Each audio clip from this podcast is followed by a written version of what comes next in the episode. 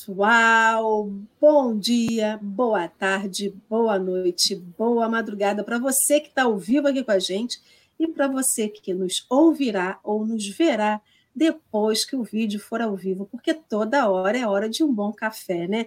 Mesmo com calor. Eu fico imaginando nosso Brasil aí nesse verãozão e a gente relaxa tomando um café acabado de passar 100 graus de água fervente e a gente diz que é um momento de relaxamento, né? O ser humano realmente é uma pessoa estranha, né? Mas vamos embora, meu povo amado, e já começando com esse desejo aqui da Dalvinha, abençoado dia, pessoas queridas, é isso aí.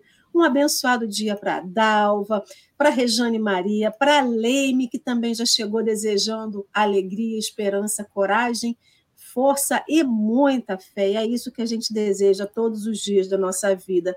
Bom dia para Dona Geni, para Consuelo, para Vera Generoso, para Patrícia, que também já chegou e está aqui no bloco do Café com o Evangelho, para Sônia Centeno, para Vânia Rigoni, Maria das Graças e todos vocês que já chegaram, estão junto conosco aqui. E para você que está vindo a primeira vez no café, às vezes veio convidado pela Anne, ou passou aí, o, o, o algoritmo entregou o café para você. Deixa o seu bom dia aqui para a gente, para a gente poder te conhecer. Deixe seu like, compartilhe esse vídeo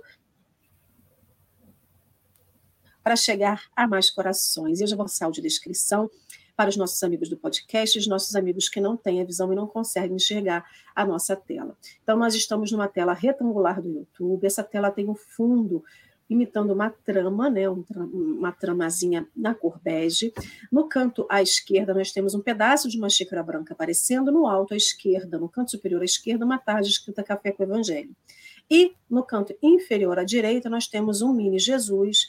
Ele sai da tela, da, da, ele aparece da cintura para cima, como se estivesse acenando, os braços estendidos, acenando para nós, sorrindo, com uma blusa branca escrito Eu Te Amo em inglês. Essa tela maior é dividida por três retângulos menores. Eu, Alessandra, estou no canto superior à esquerda, sou uma mulher branca, tenho cabelos grisalhos, eles estão presos para trás, uso um, um, óculos de grau, fone de ouvido preto, uma blusa cinza escura, chumbo, e o meu fundo de tela à direita é um armário de madeira, e no fundo e à esquerda é uma parede clara com vários objetos decorativos e pintura nas paredes. Ao meu lado, nós temos Marcelo Barreto Turra. Marcelo é um homem branco, ele está no canto superior à direita. Ele é um homem branco, de cabelos escuros, castanhos escuros, cabelo curto, mais alto em cima. Ele tem barbas e bigodes espessos, bem grisalhos. Usa também um óculos de grau, fone de ouvido branco, uma blusa que parece ser um bege bem clarinho. E o seu fundo de tela é uma parede branca, com um pedacinho de um espelho aparecendo à direita e ao fundo uma árvore decorativa pendurada. E abaixo de nós, centralizado na tela, nós temos a nossa convidada do dia, ela é a Anne Medina. Anne é uma mulher morena, tem cabelos escuros presos para trás no rabo de cavalo, usa um arquinho de cabelo, de, um arquinho no cabelo, usa fone de ouvidos preto, uma blusa aparecendo de gola rosa e o seu fundo de tela é uma parede branca com um quadro aparecendo. Então, Bom dia, Marcelo. Você está aí compartilhando já os vídeos, olhando para o seu celular e já Passando compartilhando? Tudo, já compartilhei, já compartilhei para 16 páginas, porque o negócio é o seguinte: vamos compartilhar o, a atividade de hoje, o encontro de hoje, um assunto muito legal sobre a justiça, o julgamento, justiça e vou invejar vocês. É inveja um sentimento muito ruim. Você sabe que eu acho que é uma das coisas mais ruins que possa existir. Mas acordei hoje, 19 graus, puxei a colchinha, porque estava fazendo friozinho. Uma delícia. Mas o maçarico já está ligado e acredito que daqui a, a uma hora já seja aquele um sol para cada um. Anne, minha querida, conversávamos antes de iniciar. Anne, essa pessoa suave, leve, diferente. A pessoa que já acorda de manhã calma. Eu não sei se ela não acordou ainda, porque está muito... mas eu acho que ela já acordou. Querida, alegria enorme estar te recebendo aqui. Dê o, o seu olá para os nossos amigos que estão nos assistindo essa hora da manhã. Muito bom dia a todos vocês, meus queridos do Café com Evangelho. Que alegria pode ter maior na nossa vida do que acordar já tomando um café com Evangelho e com essa figura de Jesus tão bonita, sorrindo para nós assim dessa maneira tão jovial. E vocês nos recebendo com tanto carinho. É maravilhoso. não sei se de fato acordei ou não, mas estou tentando aqui. E se não acordou, vai acordar durante o café. Isso que importa, não é isso? Sim, sim, sim. Meus queridos amigos, antes da gente poder falar um pouquinho do texto de hoje, eu estou no bloco, gente. Vocês estão me coçando olho porque eu estou no bloco do Poeira da Ivete Sangalo, entendeu? Poeira, poeira, levantou poeira, porque parece que levantou aqui, eu estou numa alergia danada. Mas é, hoje nós vamos estudar, né? vamos dar continuidade ao estudo do capítulo 8, versículo 7, que a gente tem estudado aí há uns três dias, e hoje vamos estudar a pergunta 64 do livro O Consolador. Ontem estudamos a pergunta 63 e Hoje vamos estudar a pergunta 64. O link para quem está ouvindo conosco já está aqui na telinha. E antes da gente poder passar para esse final, só dar os parabéns para a nossa querida Vera Generoso, porque hoje veio comemorar, iniciar as comemorações do seu dia especial aqui conosco no Café com o Evangelho. Então, na figura da nossa querida Vera, para todos vocês que fazem aniversário agora nesse mês de fevereiro que já passou, muita saúde, muita paz, muita força e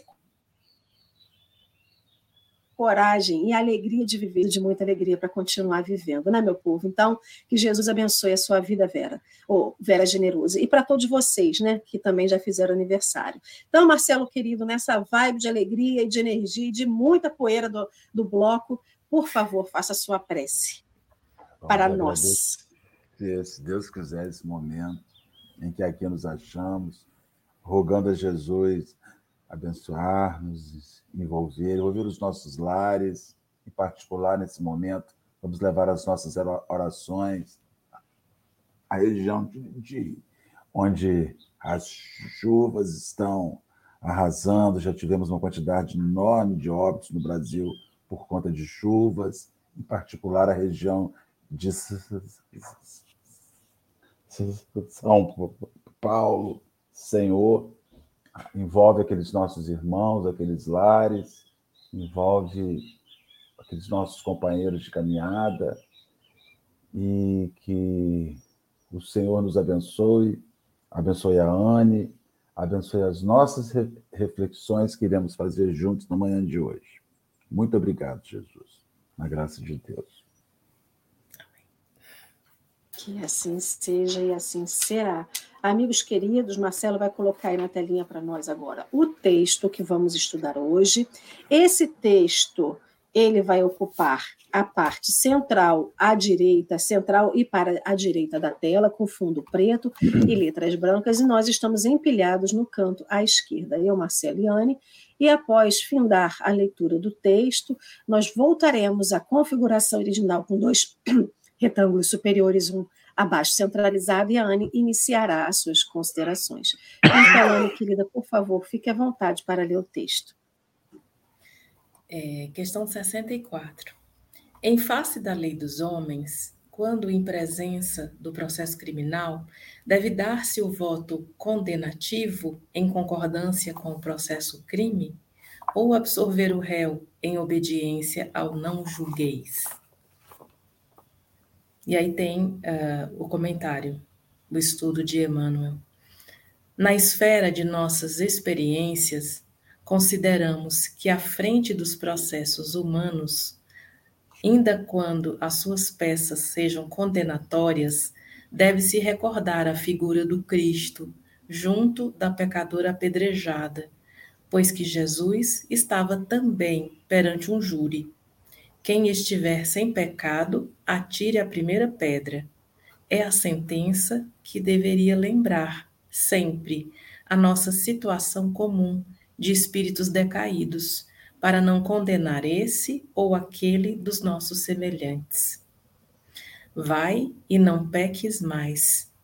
Deve ser a nossa norma de conduta dentro do próprio coração, afastando-se a erva do mal que nele viceje. Nos processos públicos, a autoridade judiciária como peça integrante da máquina do Estado no desempenho de suas funções especializadas, deve saber onde se encontra o recurso conveniente para o corretivo ou reeducação do organismo social, mobilizando nesse mistério os valores de sua experiência e de suas responsabilidades.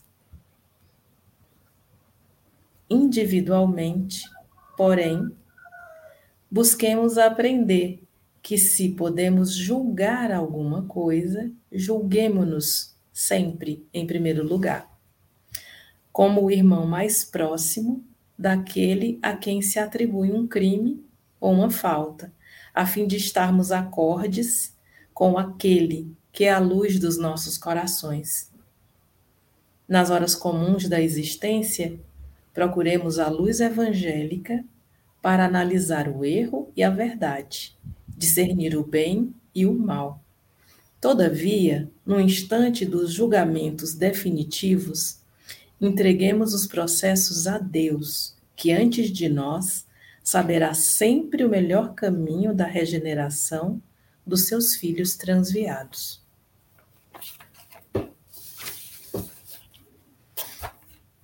Belíssimo, não? Muito. Eu li quantas vezes esse texto e fiquei assim pensando. Ontem fomos ao nosso evangelho habitual do domingo, na nossa morada. Eu sou uma trabalhadora da morada espírita, professor Laíri Hans, aqui em Campinas. E fui pedir as bênçãos do nosso mentor, o professor Laíri Hans, e das entidades amorosas que lá trabalham. E fiquei me perguntando, mas meu Deus, eu não sou advogada, não sou juíza, não sou operadora do direito. Por que será que, dentre tantas possibilidades que a turma do Café com o Evangelho me ofereceu, eu fui escolher justamente essa que é tão complexa, que é tão polêmica, que abre para tantas possibilidades? Fiquei pensando e pedi ajuda para que eu pudesse, é, a despeito disso tudo, né? sendo uma simples aprendiz do Evangelho, contribuir de algum modo com esse debate, porque se esse debate é posto para nós, é porque ele é posto para todos os corações. Ele não é posto só para quem nesse, nessa vida, nesse momento, está nessa jornada no direito. É, sabemos pela reencarnação que vamos mudando a cada, a cada vida, a cada oportunidade, nós vamos mudando de papéis. Somos filhos, somos mães, somos pais, enfim. E pedir ajuda para encaminhar essa questão e descobrir por que, que essa questão veio para mim. Porque, na verdade, a todos os dias, a cada instante da nossa vida, na nossa casa, no nosso ambiente de trabalho, no elevador do prédio, o tempo inteiro nós recebemos convites para julgar sobre tudo, sobre o nosso semelhante, sobre as questões que estão à nossa volta. Eu convivo no meu ambiente de trabalho com pessoas de idades variadas. Atualmente, a maioria é muito mais jovem que eu. É uma posição nova para mim. Eu sempre fui uma das mais novas nos meus ambientes. Mas o tempo vai passando, as décadas vão passando, os cabelos vão ficando grisalhos, não é mesmo? Na audiodescrição você podia ter dito, ela tem cabelos grisalhos. Estão disfarçados por essa tiarinha aqui, por esse arquinho prateado. É, e a gente vai vendo que o julgamento faz parte da nossa vida. Mas o que é que Jesus nos ensina no Evangelho e está tão bem retratado nessa questão? E aí é o primeiro ponto que eu queria colocar aqui para a nossa conversa, nossa conversa matinal, nosso debate né, do Café com o Evangelho, que tem tudo a ver com a questão que vocês estudaram recentemente, que está na, na questão 63 que é a diferença, o entendimento que nós fazemos do que seja julgar, né? Então, na questão 63, eu já encontrei a primeira pista de como trazer para o nosso debate essa reflexão mais aprofundada. Lá na questão 63 é feita uma distinção por Emmanuel entre julgar e discernir. O nosso Pai criou cada um de nós com a capacidade de refletir, nos deu inteligência para que nós cultivássemos essa inteligência e utilizássemos para o bem. E nos deu também a capacidade de amar, com a mesma finalidade. Então, a questão do julgar e do discernir, muitas vezes no nosso dia a dia, ela se mistura. A gente vai ver no dicionário, há dicionários que trazem cinco, seis, oito definições diferentes do que seja julgar. E é por isso que a gente faz tanta confusão. Muitas vezes a gente se de fato se coloca no papel de juiz e treina os, os, o nosso olhar para ver os defeitos, para ver os erros, para ver as falhas do nosso semelhante. E não o contrário, que é o que Jesus nos pede, que a gente veja os acertos, que a gente veja os esforços, que a gente veja o empenho de se aproximar do nosso Pai. Então, a primeira questão que eu queria trazer para nós é isso. Porque em tempos de redes sociais, quantos julgamentos nós não vemos diariamente? Várias vezes eu vejo os meus colegas trazendo questões que aparecem, e aí eu respondo. Eu digo assim: nossa, essa não seria aquela situação da, da mulher adúltera? Eu estou vendo aí mesmo sendo uma figura masculina, mesmo sendo um jovem fazendo alguma coisa, tô vendo. Para mim, essa é a situação da mulher adúltera. Ela se reatualiza todos os dias com a rede social. Então, estamos o tempo inteiro com aquela sanha de pegar as nossas pedras e atirar naquele nosso irmão, porque é uma figura pública, porque é uma celebridade, porque é alguém que a gente que traz para nós uma conduta que nos choca, que nos agride. E aí nós já pegamos as nossas pedras e já ficamos prontos para atirar nesse irmão, nessa irmã, dentro, desse, dentro dessa questão que é colocada. Muitas vezes nos esquecendo do que diz o Evangelho. Esse é o primeiro ponto. Queria ouvir vocês com relação a isso. É, eu estava pensando, você estava fazendo a sua abordagem inicial, eu estava pensando que o julgamento ele, ele começa com a exposição do delito. Né? Enquanto você não, não, não sabe o, o que eu fiz, não há julgamento, né? eu estou oculto no equívoco. Então a gente já inicia o, o, o julgamento a partir daquele instante que algo surge. A diferença que eu observo é que a gente julga separação de casal. Né? A gente, o ser humano ele julga separação de casal. E ele tem que escolher um lado. Às vezes você tem amigos que se casaram e você se afeiçoou ao casal e de repente esse casal encerra a relação e aí eles exigem que você julgue o certo e o errado e escolha um lado. Você está sempre sendo chamado a escolher um lado, né? nessa exposição de equívoco. E, e o que aí a gente fica assim, mas a questão é separar equívocos. Né? Por exemplo, quando você fala assim, não julgue, não julgue o usuário de droga. Porque se aquilo faz mal a alguém, faz mal a ele.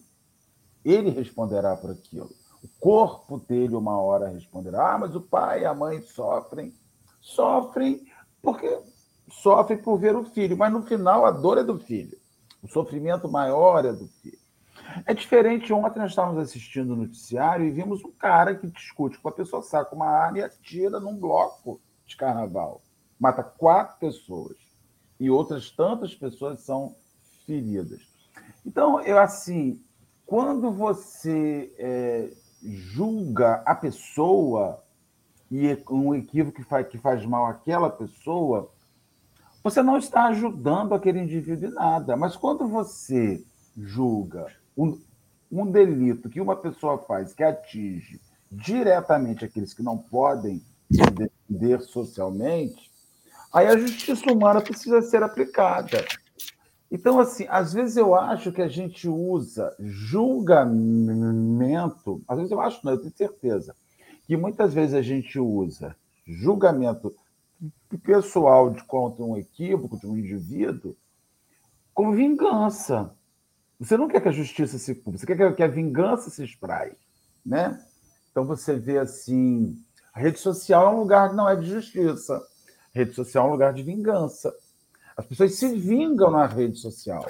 A praça pública não foi um lugar de justiça. A mulher adulta não foi um lugar de justiça. Foi um lugar de vingança. Aquele homem, aquele marido queria se vingar pela traição da mulher. Ele, e a justiça daquela época era uma manifestação muito vingativa. Porque a justiça verdadeira, ela não vinga, ela resgata. O objetivo da justiça é que se aplique uma, uma, uma norma, quando você aplica uma norma sobre a filha que você tem, você não quer se vingar pelo equívoco da sua filha. Você quer resgatar a sua filha e dizer para ela: olha, nós temos que resgatar isso para que você se torne um ser humano melhor, que não sofra essas situações. Então, é muito mais complexo o julgamento, porque a primeira pergunta que você tem que se fazer é o que você espera nisso. E eu vejo, eu vejo na rua, né, pessoas que, quando há um, uma pessoa assassinada, as pessoas fazem placa: justiça, justiça, queremos justiça. Aí a pessoa é presa e é condenada a, 20, a 25 anos, porque a justiça humana, não a divina, a justiça humana determina que aquele equívoco, que aquele delito, que aquele crime, você tem 25 anos como a pena máxima para passar por aquilo. Mas não satisfaz, porque a vingança ela não se satisfaz nunca o sentimento de vingança ele é insatisfeito. Você quer mais, quer mais, quer mais, quer mais, quer mais, quer mais sofrimento, quer mais sofrimento, quer mais angústia. Então, assim, eu fico pensando muito quando Emmanuel faz essa abordagem, é esse olhar que a gente precisa ter. Gente, a quem faz mal? Às vezes você está vendo uma pessoa na rua embriagada, faz mal a quem? Faz mal ao fígado dele vamos ajudá-lo, mas ele não merece ser, por isso, por um delito que faz mal a ele, ser pisoteado na sua existência. Diferente daquelas pessoas que agem covardemente contra uma área da sociedade, um nicho. A justiça humana precisa alcançar, mas não importa em ambos os casos, a divina sempre os alcançará. É, é, se desculpa. Quer... Desculpa. Fala, Posso querida, comentar? Claro, por favor. Nada que é isso. Eu fico pensando. É, ontem a, a Dani, que fez o estudo com a gente, ela fez uma contextualização muito interessante de como que é constituído um júri, né? Então, ela deu um exemplo muito muito perspicaz, que é assim, em crimes contra a mulher, é, o, júri é formado, né, pode ser formado basicamente por mulheres para que leve a, a, ao fim do, da condenação daquela pessoa que é, teve uma atitude contra aquela mulher que hoje é alvo né, daquele julgamento. Então, eu recentemente eu vi uma série em que lá nos Estados Unidos, eu não sei se no Brasil vai ser, mas nos Estados Unidos, o advogado de defesa e o advogado de acusação, eles escolhem aquele que vai constituir o júri. Então, eles têm toda uma leitura corporal para que ele puxe para si, para o seu, para o seu cliente, que seja o réu ou que seja é, o acusador, o acusado e o acusador, né? Para que, que eles tenham sucesso no, no que ele quer, que seja absolver ou condenar alguém. Então, a gente fica vendo aqui nessa contextualização do, da pergunta do Emmanuel, né, de, de, de Chico para Emmanuel, essa coisa do processo criminal. A gente tem que lembrar que o processo criminal aqui no Brasil, ou qualquer país né, que assim o estabeleça, ele é feito regido pelas leis humanas. Então, é uma coisa muito direta. Eu matei, a Alessandra matou, a Alessandra foi presa, a Alessandra foi exposta com o seu crime. Então, há um processo crime que vai dizer se a Alessandra é ou não culpada perante a lei humana.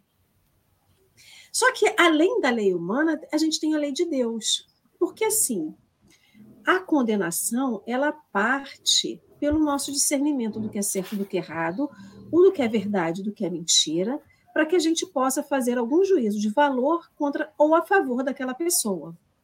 Então eu fico pensando quantos de nós não temos dentro de si situações mal resolvidas ou não resolvidas contra algum tema ou contra alguém, que qualquer derrapada que aquela pessoa tenha, ou qualquer coisa que venha à tona, ativa os nossos gatilhos e que vai dizer assim automaticamente: ele fez isso, ele errou. Às vezes é uma suposição e a gente não consegue assim usar o nosso discernimento. O que, que eu estou dizendo?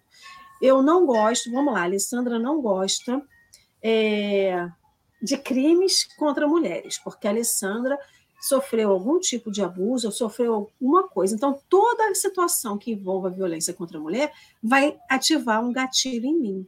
Então, independente se a pessoa é culpada ou não, eu já o condeno primeiramente. Então, eu não preciso ter provas, eu não preciso ter julgamento, eu não preciso ter nada para que eu condene essa pessoa. Eu acho que é esse sentido que Emmanuel traz aqui. Porque, independente do erro de alguém, ele pagará por esse erro. E é isso que a gente esquece: a pessoa paga pelo seu erro. Ela paga, mas não paga diante de um, de um, de um julgamento humano. Ela vai pagar isso diante do julgamento da sua própria consciência quando liberta do corpo. Porque ele chegará a essa própria conclusão. E o pior julgamento que a gente tem é o da própria consciência. É o que vai dizer, né? Porque a gente vai acessar a nossa lei, a lei de Deus que é dentro de nós, e a gente vai ver o quanto que a gente se equivocou. Então, eu acho que Emmanuel traz essa, esses dois lados da moeda, porque muitas das vezes a gente condena pessoas sem justamente a obediência eu não julgareis, essa falta de, ob de obediência eu não julgareis. Então, o que a gente mais gosta na rede social é do anonimato para poder dizer que alguém é culpado diante de algum gatilho que a gente tem, ou de alguma coisa, de algum preconceito que a gente tem, ou de alguma situação mal resolvida, ou totalmente desconhecida para nós ainda, e que a gente vai lá e julga. A gente julga as pessoas, as mulheres porque usam roupas curtas, ou porque usam decotes, ou a gente julga pessoas religiosas porque usam roupas compridas, porque diz que a pessoa vai ficar fedendo debaixo da roupa. A gente vai julgar pessoas que optam por viver né, e ter relacionamento com pessoas do mesmo sexo, porque isso me incomoda, mas te incomoda por quê? Então, esse julgamento que a gente tem, ele é tão vasto, e a gente joga venenos na internet, joga venenos, e a gente é o júri, a gente é o juiz, a gente é o martelinho, a gente quer ser tudo. Então, a gente, a gente pega e coloca tudo num pacote só, e a gente se sente, a gente, na verdade, não se sente, não observa que a gente é aquela horda de homens que levou essa mulher para ser exposta. Porque antes do condenado, do julgamento deles, ela foi exposta. Sim. Ela foi exposta como a gente expõe pessoas hoje em dia, né? Isso é muito difícil porque um dia, como diz o ditado, um dia é daquele que expõe, mas um dia aquele que expõe também será exposto, né? Nada ficará oculto, nunca nada ficará oculto. E aí, Ana? Nossa, estou encantada. Vocês falaram tantas coisas. Em primeiro lugar, fiquei muito feliz de ver que essa percepção que eu tenho diariamente, que às vezes me angustia, sabe? É, de ver pessoas queridas, pessoas boas, pessoas de bom coração, é, cometendo esse tipo de deslize não percebendo que estão se colocando na multidão furiosa na multidão que expõe, na multidão que condena, na multidão que julga, na multidão que quer sangue. São pessoas boas. E aí, quando a gente senta com um deles e, e faz essa que a gente está fazendo aqui agora, coloca as ideias no lugar, passando as ideias pelo filtro da inteligência que o nosso Pai nos deu e nos disse: instruí-vos, passando pelo filtro do coração, dentro do que Jesus falou: amai-vos. Quando a gente vai encaixando essas peças do quebra-cabeça, usando essas duas ferramentas maravilhosas que o nosso Pai nos deu, o que, que a gente percebe nos olhos desse irmão? Numa conversa amiga, fraternal, às vezes num café, né? Presencial. é que a pessoa fica, tem o despertar. É como disse um, um irmão nosso palestrante: quantas vezes estamos vivendo as nossas vidas como zumbis? Estamos verdadeiramente vivendo a cada dia nessa riqueza que o nosso Pai nos deu, dormindo para as verdades espirituais, mas agindo, agindo por ação, por omissão. Por ação, atirando essas pedras que vocês bem colocaram. Por omissão, muitas vezes, percebendo essa atitude e nos omitindo no sentido de chamar e dizer: Mas espera aí, será que é assim mesmo? Vamos aqui conversar. Não com a intenção de, de ser melhor, de ser maior, de ensinar, mas o nosso Pai nos colocou diante do Evangelho. E ele disse: Quem tem acesso a essa luz, não pode esconder essa luz debaixo da cama. essa luz tem que brilhar dentro de nós. Não só pelas nossas palavras, pelos nossos pensamentos, mas, sobretudo, pelas nossas atitudes. Então, quem abraça o ensinamento de Jesus, quem quer verdadeiramente ser amigo de Jesus, isso eu digo para minha filha todo dia, dizendo para mim também, é preciso ter uma coerência entre aquilo que a gente estuda, aquilo que a gente pensa, aquilo que a gente sente e aquilo que a gente faz. Emmanuel dá a chave disso e vocês, cada um de vocês pontuou de um modo. Ele diz assim, ó, na Terra, né, esse planeta escola, esse planeta hospital, é, somos espíritos decaídos, todos nós, todos somos espíritos falidos, mas espíritos que estão a caminho da melhora. É, então, como é que nós podemos condenar os nossos semelhantes? Então, Marcelo falou uma coisa muito bonita, que foi assim: vamos ajustar o nosso foco? Nosso pai não nos deu a inteligência? Nós temos o conhecimento, é um conhecimento que está em construção, todo dia nós estamos aprendendo mediante o nosso esforço próprio e mediante também as oportunidades que aparecem diante de nós. Vamos procurar abrir os nossos olhos e ver, né? A questão do foco. O foco deve estar em quem erra, e aí eu venho com toda a fúria e sentimentos não bons em cima de quem erra, muitas vezes agravando a sua dor, a sua pena, expondo, aumentando o seu sofrimento, e no final, desejando a vingança, né, Ali? como você colocou. Ou o foco deve ser o erro, o desvio, o equívoco. Porque no dia a dia, muitas vezes, nós aprendemos pelo erro do nosso semelhante. É uma das possibilidades, inclusive está lá no Evangelho. O nosso Pai nos criou do mesmo modo, simples, ignorantes, né? desconhecendo, mas com potencial de, de conhecer, de aprender. E é, nós não precisamos errar o erro do nosso próximo. Lamentavelmente, se ele errou, nós podemos, diante daquela situação, refletir. Eu preciso passar por esse caminho para cair nessa mesma, nesse mesmo sofrimento, nesse mesmo poço, verificando o quanto de sofrimento eu causei, não só para mim, mas em torno de mim, porque todo sofrimento que cai sobre mim cai sobre aqueles que me amam, aqueles que estão à minha volta. Nós somos uma uma teia, uma rede de amores, de afetos, de desamores também, né? Mas que o nosso Pai nos ensina que devem se tornar amores também, porque todos somos amados pelo nosso Pai. Então, esse é um ponto que eu achei fundamental na fala de Marcelo, a questão do foco. É um convite, né? Essa história tão tão profunda. Assim, é uma história que me toca desde que eu era muito jovem, quando eu vi essa história da mulher adúltera. E o primeiro impulso é ficar assim, mas por que só a mulher foi exposta? Quem adultera não adultera só. né? Mas depois, é, ouvindo irmãos que estudaram, que passaram por esse caminho, eu pensei, mas nossa, quando eu fico brava com um homem que adulterou e fugiu e sumiu, não apareceu na cena, será que eu também não estou faltando com a caridade para com ele? Eu não sei o que aconteceu, eu não sei em que circunstância ele estava. Mas eu sei que essa mulher foi trazida àquele júri público porque, na verdade, naquele momento, não era ela que estava sendo julgada, era Jesus. Era uma armadilha para Jesus. Para aquele que já estava sendo perseguido, agredido, sendo colocado numa situação de, de ser desacreditado, fazer com que ele caísse em contradição, que ele fosse exposto às leis judaicas da época, às leis romanas da época, para que ele fosse finalmente né, é, preso e morto. Esse era o objetivo.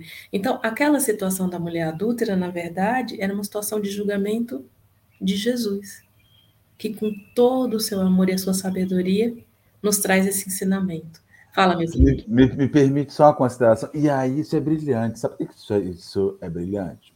Porque a mente humana usa o outro para derrubar o outro. É impressionante, porque é o seguinte: se você não tiver um defeito, mas eu não gostar de você, eu vou arrumar um meio de expor a sua fragilidade, seja pelo seu marido, seja pela sua filha, seja pelo seu trabalho. E aí você vê o quanto julgar é complicado, porque você nunca sabe o quanto aquele sujeito precisou superar limites para até fazer aquilo. Por isso que não se julga, porque o julgamento é quando você julga o fim da coisa. Você não assiste o andamento da coisa. Qual é o andamento? É por isso que eu digo que nós não podemos julgar, não podemos julgar aborto, nós não podemos julgar suicídio. São crimes, são crimes. Vão ser respondidos perante o Senhor? Vão ser respondidos perante o Senhor. Vão ser respondidos perante a sociedade humana? Também vão, mas não sou eu o julgador. Porque você tem a pessoa que aborta porque está no último ano de faculdade e acha que uma criança vai atrapalhar a conclusão de curso, e você tem uma pessoa que aborta porque o marido abandonou, porque a mãe abandonou, porque a família abandonou, porque ela está sozinha, porque ela tem cinco, oito, cinco outros filhos dentro de casa, porque é mais um para passar fome. Então você tem configurações que não tira o mal do aborto, mas, comprom... mas leva você a uma questão social mais importante para ser discutida porque senão você só olha o fim. Você tem gente que se mata porque terminou uma relação. E você tem gente que se mata porque está com um câncer ósseo, provocando nele uma dor que a morfina não tira mais, e ele não suporta aquele nível de dor e ele se mata. Gente, eu não estou aqui fazendo nenhuma defesa a, a delitos antinaturais suicídio, aborto, não estou defendendo. Só estou aqui dizendo que caminhos para se chegar a um fim são distintos. Você não pode botar toda a conta na mesma situação. Por isso que não se julga. Sim, porque somos espíritos decaídos, é o que o Emmanuel falou. Nós somos falíveis. É, bem no começo lá da minha faculdade é, de comunicação, certa vez eu fiquei assim, muito jovem, e aí o professor de fotografia falou assim: Isso aqui é a realidade ou é uma representação? E aí todo mundo acha que é a realidade, né? Aí ele. Você está vendo o que está à direita, o que está à esquerda, o que está além desse enquadramento, o que está por trás? Olha uma coisa tão simples que é a diferença do uso de linguagem, a linguagem fotográfica, a linguagem cinematográfica, a linguagem verbal, as linguagens não verbais ela não, elas não são a realidade. E a gente, com o Espiritismo, aprende que a realidade da matéria não é tudo. Aliás, é uma pequena parte, não é mesmo? Então, assim, como é que nós, com tão pouco conhecimento, com tão pouco saber, com tão pouca experiência ainda, cada um de nós num ponto da jornada perante o nosso Pai, tem condição de ver o que se passa naquele coração? Para ver qual é o nível de sofrimento, qual é o nível de conhecimento ou de desconhecimento, né, de ignorância. O, o, o que é que é um termo que tem muito no evangelho que o móvel, né? O que o gatilho, né, ali? O, o que é que faz com que a pessoa reaja daquele modo, se comporte daquele modo? Por isso que eu achei muito importante quando você falou muitas vezes na situação, nas redes sociais, ou mesmo na conversa do café em casa, né, ou no trabalho não é? Aqui no corredor do prédio, né? É o julgamento ou é a vingança? O julgamento aqui entendido algumas vezes como assim, uma reflexão. Ó, oh, aconteceu tal situação, essa situação parece desviante, parece que essa uma situação parece de erro. E muitas vezes o que a gente de fato vê nas pessoas não é o desejo de aprender para se melhorar, mas é o desejo de punir. Por que o desejo de punir? Parece que é um, um, um banquinho que você senta, diz assim: vou esperar a Anne cair. Quando vou esperar a Alessandra cair. Quando a Anne cair, eu vou dizer: tá dentro? E se ela caiu, tá vendo? Eu posso cair também. É por isso, muitas vezes. Por quê? Porque no lugar de aprender com o erro do outro, que faz parte, eu digo isso todo dia para mim, digo isso todo dia para minha filha e para os meus alunos, para as pessoas que convivem comigo, é do humano. A gente erra. E feliz daquele que errando aceita o seu erro, acolhe o seu erro com amor e procura como diz o professor que eu tive, querido, não errar sempre o mesmo erro. Finalizar essa jornada de Anne, procurando errar coisas diferentes para mudar de fase, para ser um pouquinho melhor. Por quê? Geralmente, é, o erro do outro, quando ele nos toca tão profundamente nos nossos afetos, mobilizando os nossos desafetos, os nossos temores, o nosso lado sombra, é porque ele mostra quem somos nós. Ele é o nosso espelho.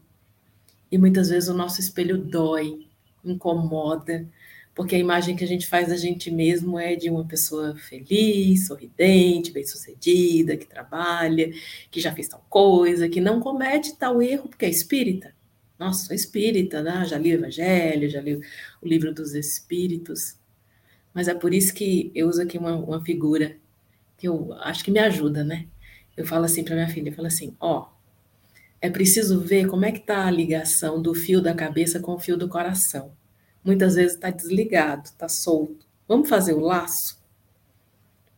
Porque se a gente vai só com o coração, a gente erra muitas vezes por essa questão, seja da vingança, seja é, do simplesmente esquecer que houve um erro.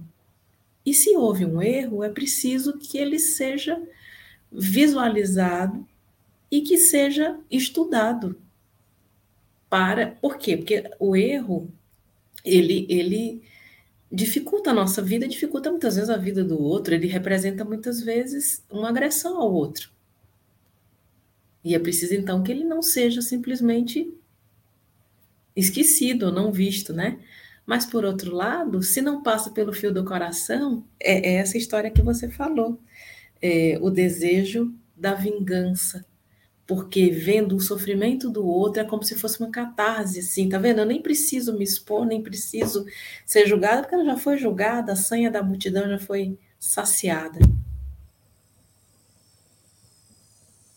Eu fico pensando na fala de vocês dois, a internet, ela é uma faca de dois gumes, né?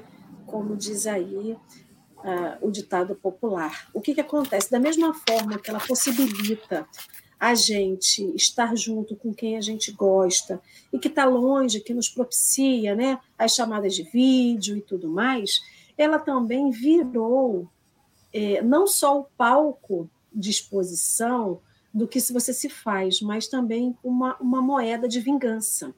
E dizer assim, Marcelo, se você fizer alguma coisa comigo, eu vou lá na internet e vou plantar uma mentira sua. E todo mundo vai te cancelar. Então, ela virou aquele campo, em vez de ser a boa semeadura, que a gente tem essa oportunidade, para ser a má, a má semeadura. Né?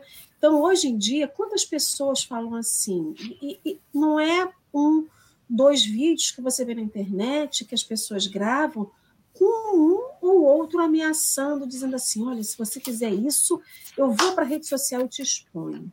Então, assim, e essa questão da linguagem da fotografia é muito importante também em rede social, porque a gente julga por um momento, né? A gente pega aquela foto e julga. Então, ah, mas como é que pode tal pessoa me deve e está lá posando de bom, de bom, de bom vivan, está na praia, está na cachoeira, está tá viajando, está em Dubai, está tá em qualquer lugar e está lá me devendo. Ou fulano fez isso, como que o fulano pode fazer isso? Se separou agora, já está vivendo uma vida lá com outra pessoa, está tá feliz. Gente, aquilo ali é um recorte. É um recorte e como a, gente gosta de julgar por recortes, né? E falando de, de, de, separações, eu torço, né? Se tiver um famoso que diz que separou, falo, ah, tomara que eles voltem, que a família seja constituída. Eu não sei nem o que, que houve lá para que aquelas criaturas decidissem de separar, mas eu fico assim, eu fico torcendo para que um dia, se for para o bem comum, que eles voltem. Mas quantas pessoas falam assim, separou, tinha que separar mesmo, lá, tem a vida perfeita, tem a vida de margarina, por que, que tem que ficar casa? Tem que separar, tem que sofrer, tem que ser infeliz. Então, a gente vê que junto com não julgueis, ou com o julgamento que a gente faz, vem uma carga energética gigantesca que a gente condena pessoas a uma infelicidade eterna. Isso, na verdade, só expõe a infelicidade que a gente vive. Sim. Porque quando a gente deixa, né, quando esse esse fio que você falou, Anne, não está conectado, o do coração ao cérebro, a gente só transborda o que está dentro de nós. E a nossa racionalidade não deixa a gente pensar, né? Ou, na verdade, falta o discernimento, falta racionalidade.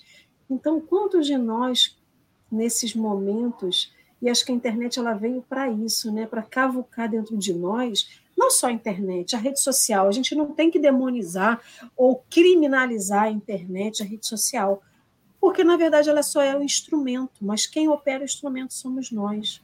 E aí a gente vê como que nós, é, manejadores desses instrumentos, estamos se equivocando total, né?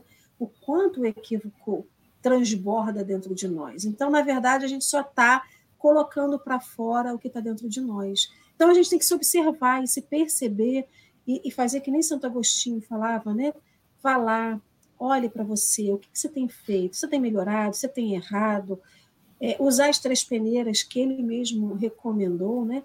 Então, a gente não faz nada disso. A gente, no primeiro rompante, a gente está indo, está indo, está colocando para frente fake news, coisas totalmente equivocadas. Passar para frente o que mandaram, criando novas, né? Então, a gente, na verdade, a gente vê que muitas das vezes nós somos aqueles que deveriam ser julgados, mas a gente não se enxerga assim. Então, nesse, nesse grande jogo entre condenação e julgamento, condenado, réu, enfim, a gente tem que ver que tem tanta coisa por trás e a gente pega recortes, a gente continua recortando momentos da vida da pessoa e dizendo que ele não tem mais oportunidade. E, se eu não me engano, foi o. Cadê que tá? E que eu vou achar. Enfim, aqui no comentário, uma pessoa colocou aqui para gente, é lembrando, né? Eu amo o pecador, mas eu não amo o pecado. Então, Sim. o pecado, ele será para cada um é, a cada um será dada segundo as suas obras. A gente não pode esquecer isso. E seja ela qual tipo de obra que você tiver construído. Então, aqui ó, foi o Fernando, o Fernando Bahia que falou: as falas de hoje relembram os ensinos misericordiosos do nosso mestre. Odeia o pecado, mas ama o pecador. É a oportunidade que a gente tem de poder dizer, né, para o mundo: olha, ele errou, só que ele também tem oportunidade. Quantas das vezes a Alessandra erra e pede uma nova oportunidade? Por que, que eu não posso? Por que, que as pessoas vão dizer não para mim ou vão dizer sim para mim? Né? Eu não posso receber um sim quando eu só digo não. Então a gente também tem que pensar nisso, né? É se colocar. E Emmanuel fala aqui, individualmente, porém, busquemos aprender que só podemos julgar alguma coisa, é, que antes né, de podermos julgar alguma coisa, a gente tem que julgar também a nós sempre em primeiro lugar. Então, a gente não se julga, a gente não se autoanalisa, não se auto, não faz esse autodiscernimento, que é que a gente precisa também. Então, essas foram as minhas considerações finais, já agradecendo imensamente a Marcelo e a Anne, a todos vocês do chat. Marcelo, meu anjo, fica você com as suas considerações finais, por favor. Eu vou fazer minhas considerações finais de maneira muito simples. É, acho que talvez foi uma grande libertação minha não foi eu, eu não parar de errar. Minha grande libertação foi eu descobrir que eu erro. E aí o julgamento não me assusta mais. O julgamento assusta ao orgulhoso. Sabe, eu assim, ai, mas, mas Anne, jornalista, espírita, a Anne, professora, a professora Anne erra. Né? Então você cria um personagem que é mentiroso, que é o que a Alessandra estava falando, né? o recorte, o personagem desse recorte. Né? A grande forma de você não ter medo de ser julgado é você aceitar os seus erros, não aceitação passiva. Erro mesmo é isso, acabou, aceita. Mas é uma aceitação ativa. Erro mesmo, mas estou trabalhando para errar menos. O, o, julgamento ele é mais sofrido na vida daquele indivíduo que se acredita acima da média. Dia que eu comecei a descobrir que, de fato, sabe, eu estou bem abaixo da média, julgamento não me assusta mais. Sabe, o que você, como você me julga, não me assusta mesmo. Eu não tenho preocupação com o seu olhar a meu respeito, porque na maioria das vezes ele está certo. na maioria das vezes ele está certo. Eu sou uma pessoa sofrível, me equivoco pra caramba.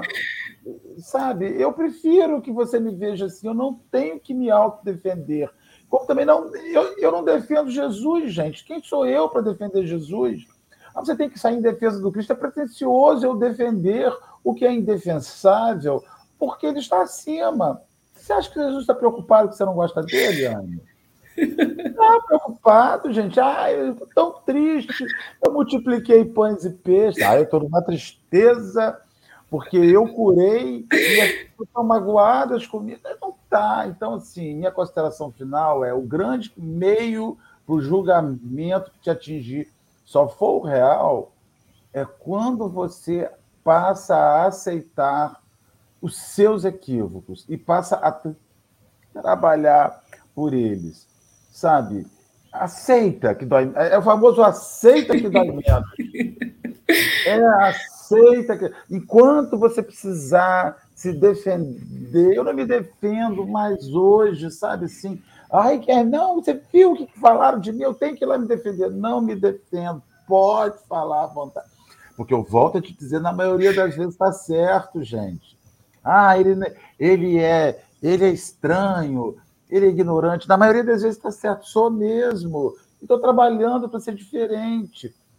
Esse esforço por ser uma personificação de um bem que não existe na gente é o que mais fomenta julgamento. Sim.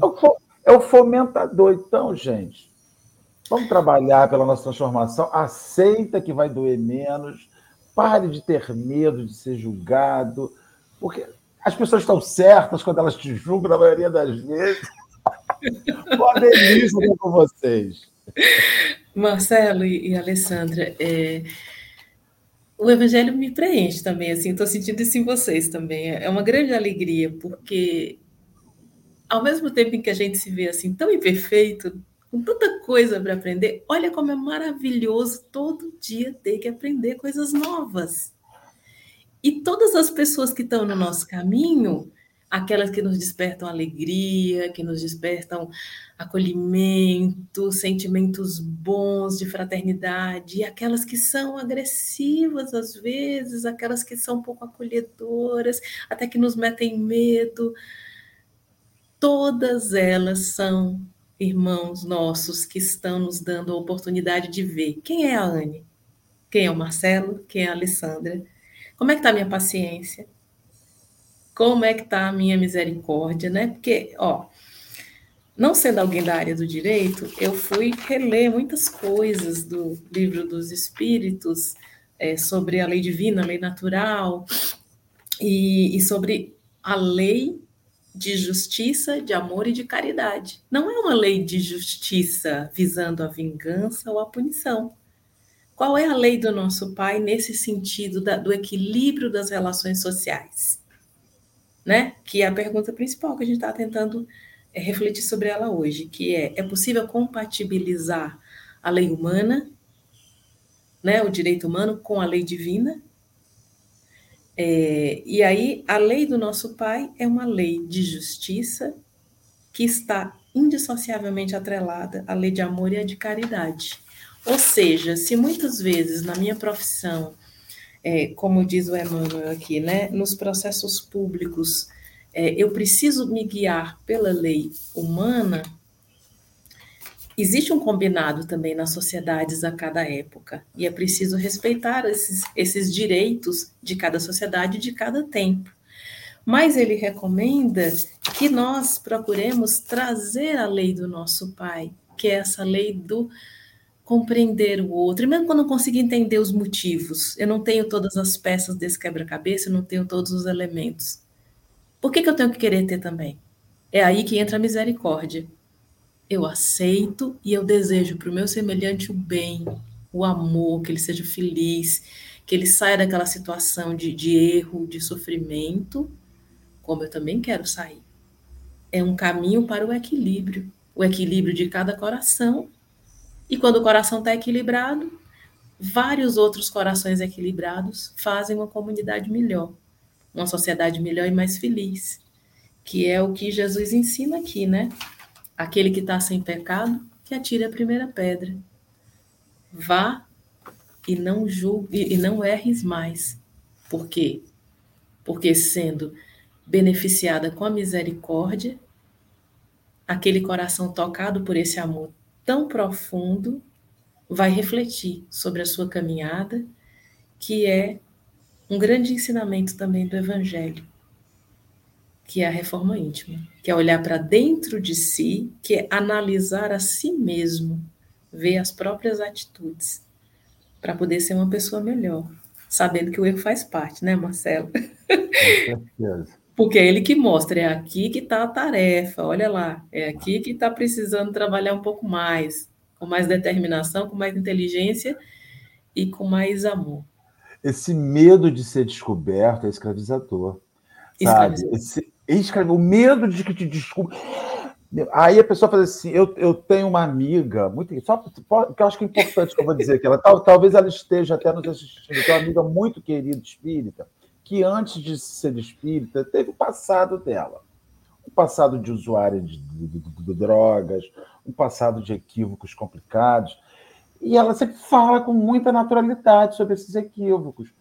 E aí uma pessoa chegou para ela e disse assim: Mas você tem que parar, ô, ô fulana, porque você fica expondo a sua vida. Estou falando do que eu fui, estou falando da minha transformação. E senão ela vai ficar. Você já imaginou se ela entra no centro vendo a imagem da santa, que escondeu lá no fundo o passado.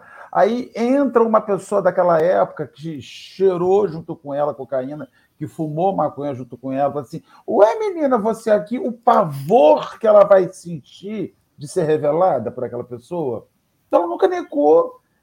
Usou isso em vários debates que fazemos nos grupos de estudo na casa ela vinha com a firmeza de quem viveu, de quem entrou, de quem saiu, de quem experimentou.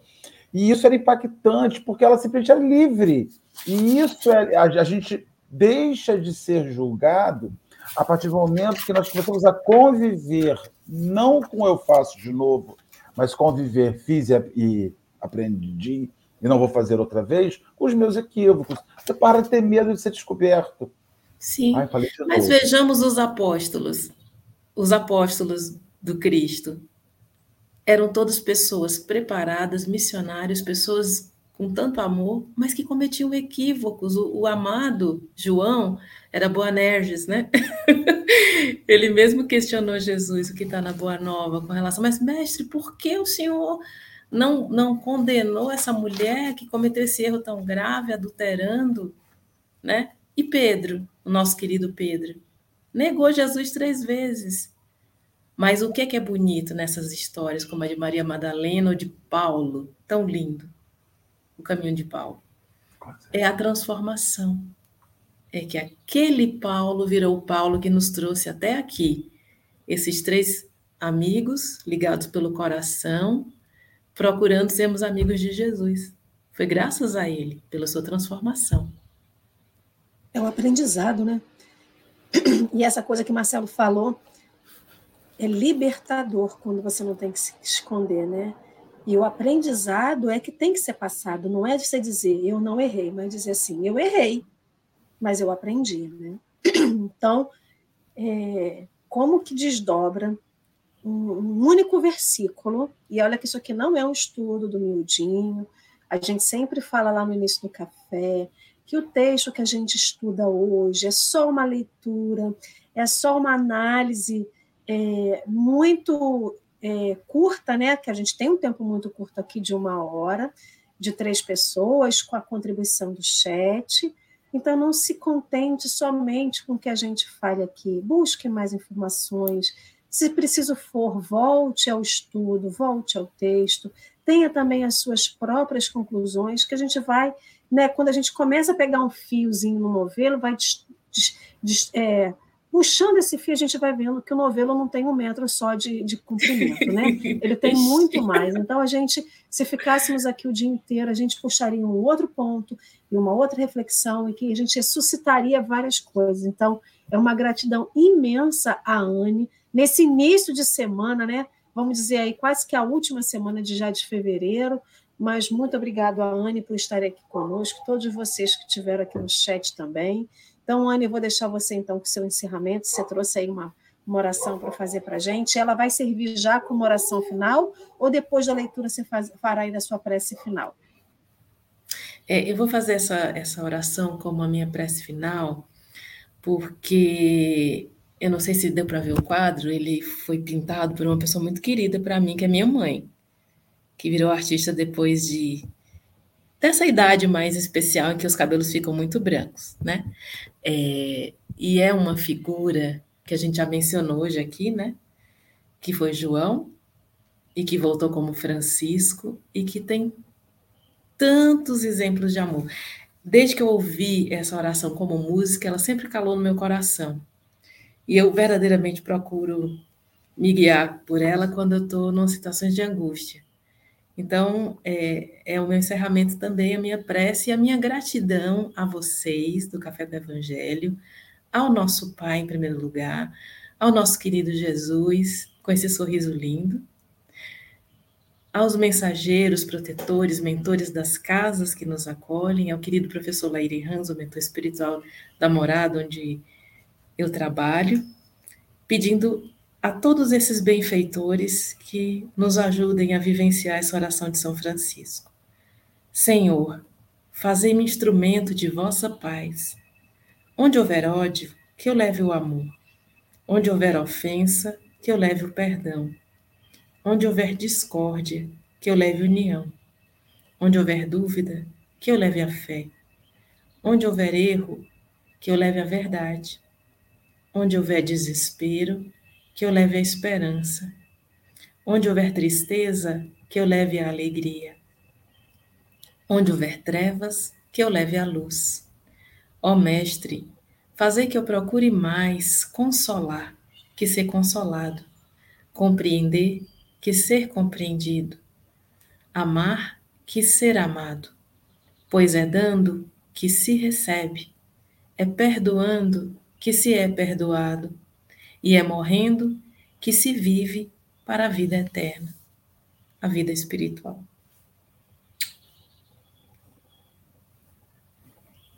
Que assim seja e assim será.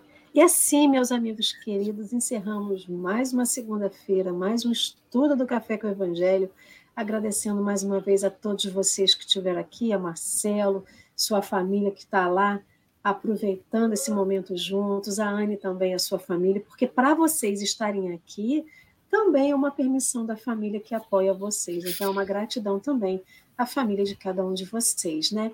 Então, amigos queridos, a mais uma vez, aproveitem, curtam seu dia, mas não esqueçam, porque amanhã, sete da manhã, terça-feira, a gente está aqui, hein? Não se esqueçam disso. Um beijo, fique com Deus.